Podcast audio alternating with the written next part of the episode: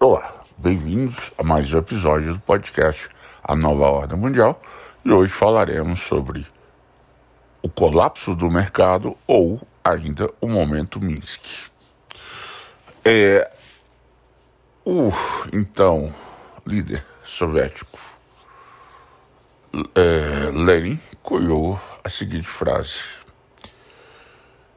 Existem décadas onde nada acontece, existem semanas onde acontecem décadas, pois parece ser esse o momento que estamos vivendo.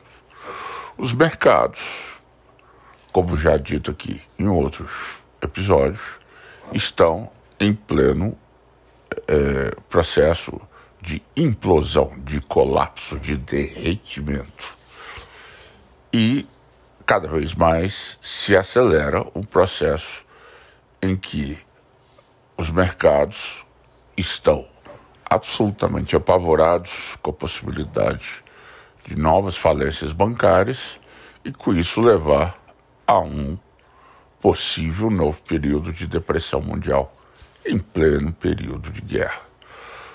É, relembramos que tal acontecimento também surgiu no final dos anos 20, 1920, da década passada, e estamos revivendo momentos muito parecidos.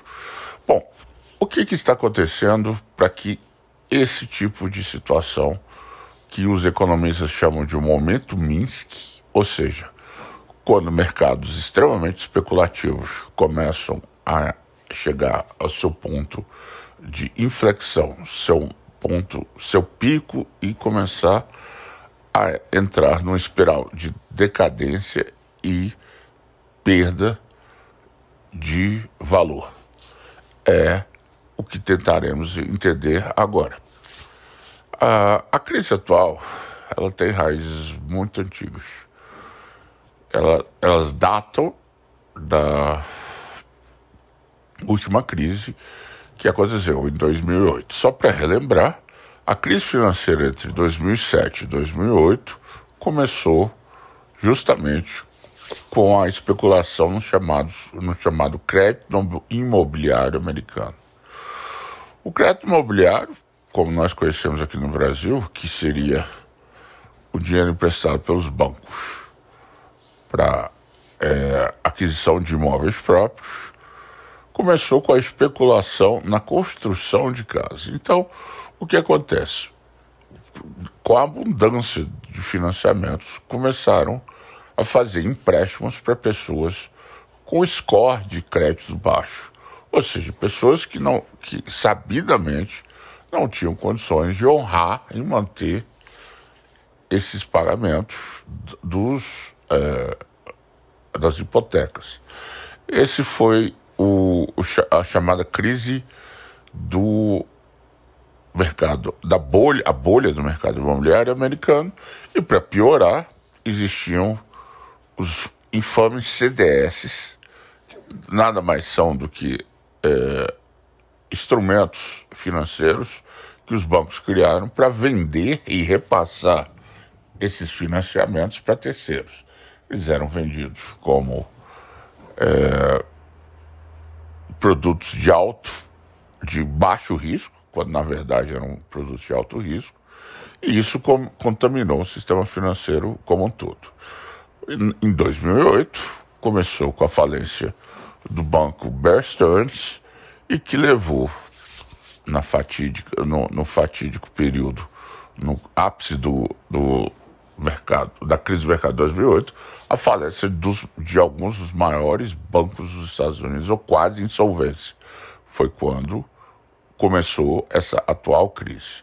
E como é que começou essa atual crise? Começou com a intervenção do Banco Central Americano, o Fed, que injetou tri, literalmente trilhões de dólares nos bancos falidos dos Estados Unidos para cobrir essencialmente os prejuízos gerados pela especulação imobiliária e que contaminou todo o sistema.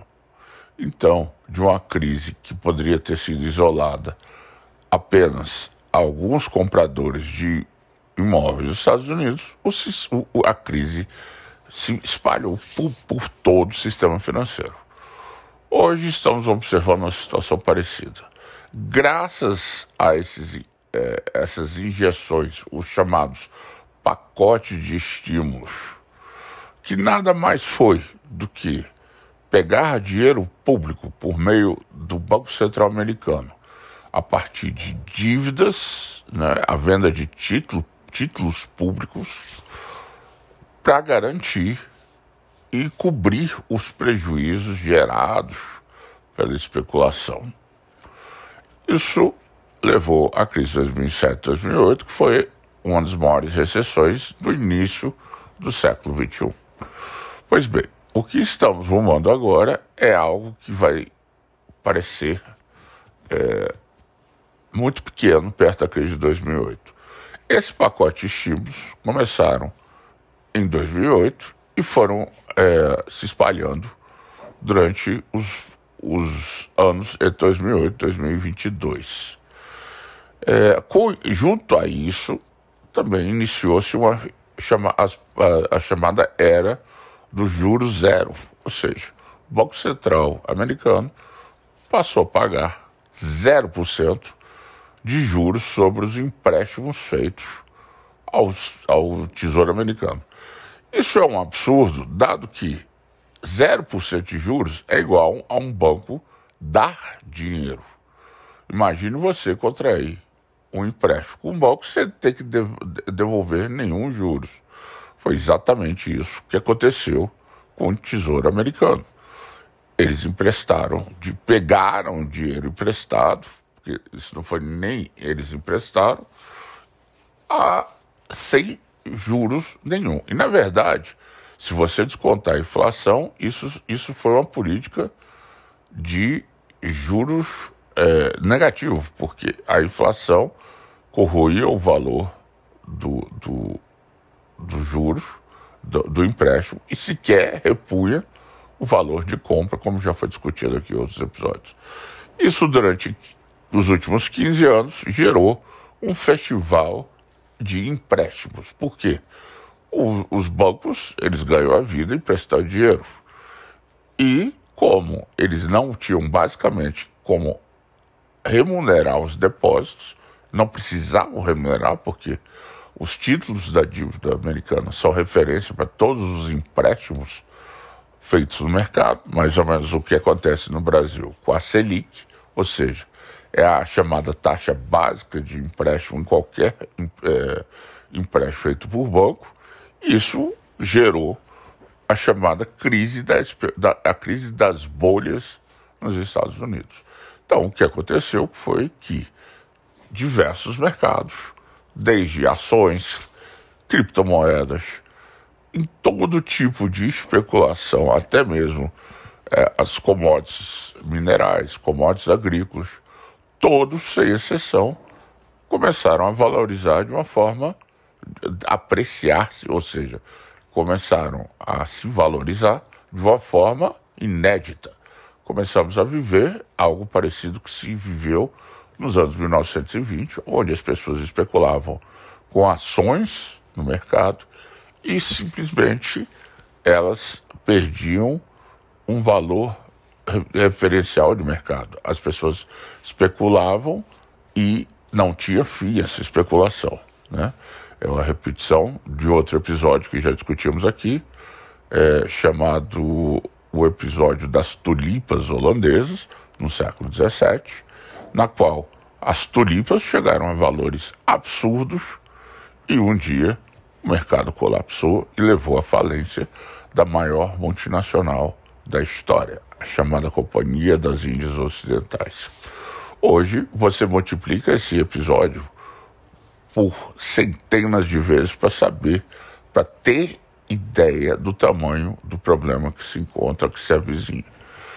É, então, o que aconteceu recentemente foi que, como já foi explicado aqui, essas taxas de juros zero levaram o mercado a a realizar inúmeros empréstimos e que, para conter a inflação gerada pela impressão desenfreada de dinheiro, o Tesouro Americano começou a aumentar a taxa de juros, sair da política de juros zero, e hoje o, o juros americano se encontra quase 5% ao ano. Esse spread, ou seja, a diferença entre os juros zero e os 5%, começou a afetar os bancos. Por quê? Os bancos emprestaram dinheiro a um juros inferior ao que o, o Tesouro Americano está pagando hoje nos títulos da dívida americana. Ou seja, traduzindo para o leigo, é como se você tivesse feito um empréstimo é, gratuito, ou seja, a juros zero, e de repente o banco começasse a pagar para você 5% e não mais 0%.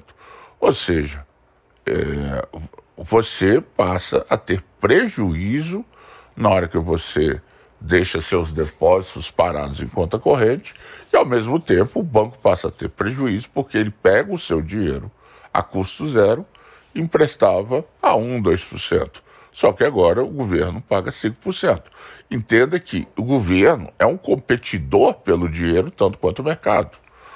É, então, quando o, os títulos da dívida é, da, as, os títulos da dívida é, pública americana começam a remunerar melhor do que o próprio banco remunera seu depósito à vista, o que aconteceu? Esse dinheiro começou a migrar para os títulos da dívida e tiraram, sacaram dinheiro que estava depositado à vista nos bancos para poder é, migrar e receber um juros melhor dos títulos de dívida americanos.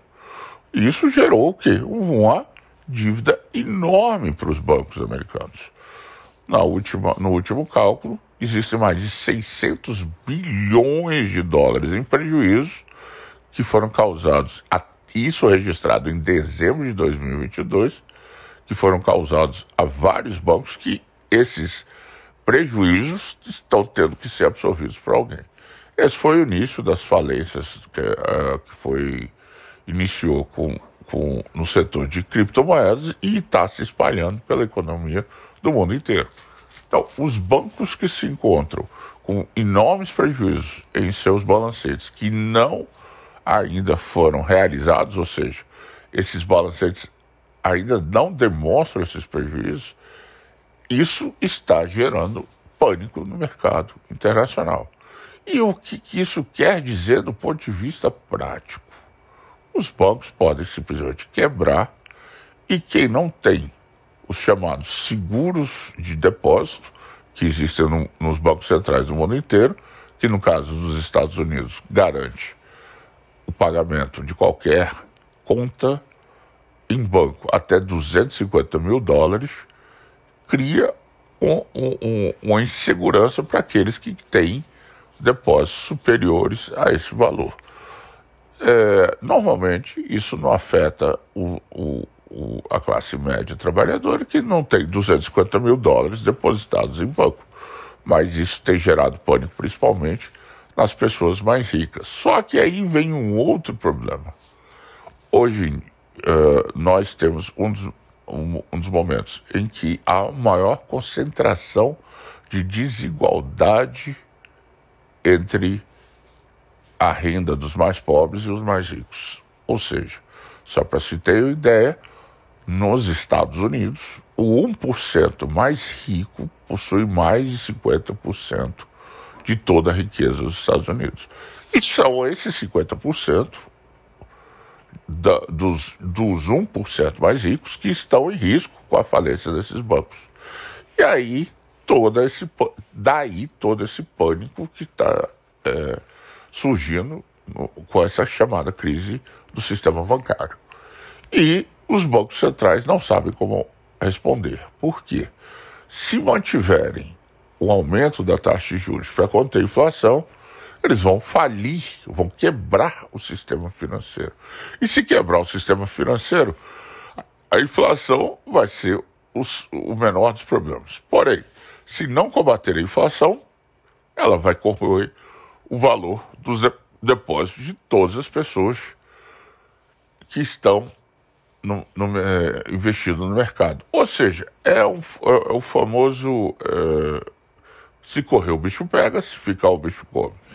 Vocês, os bancos centrais estão num dilema, não sabem o que fazer, se aumentam as taxas de juros para tentar diminuir a inflação, ou se simplesmente congelam esses aumentos e tentam artificialmente manter o sistema bancário, mas que de qualquer forma não nenhuma das duas opções ela é ideal e muito pelo contrário, só vai exacerbar o problema, porque o, os bancos centrais continuam imprimindo dinheiro e isso é necessariamente leva à inflação e pode, pode se acontecer os extremos que já assistimos, por exemplo, no Brasil, ou mesmo se assiste hoje na Argentina, onde a inflação não, não, não, não retrai, não diminui, e isso leva ao empobrecimento generalizado da população.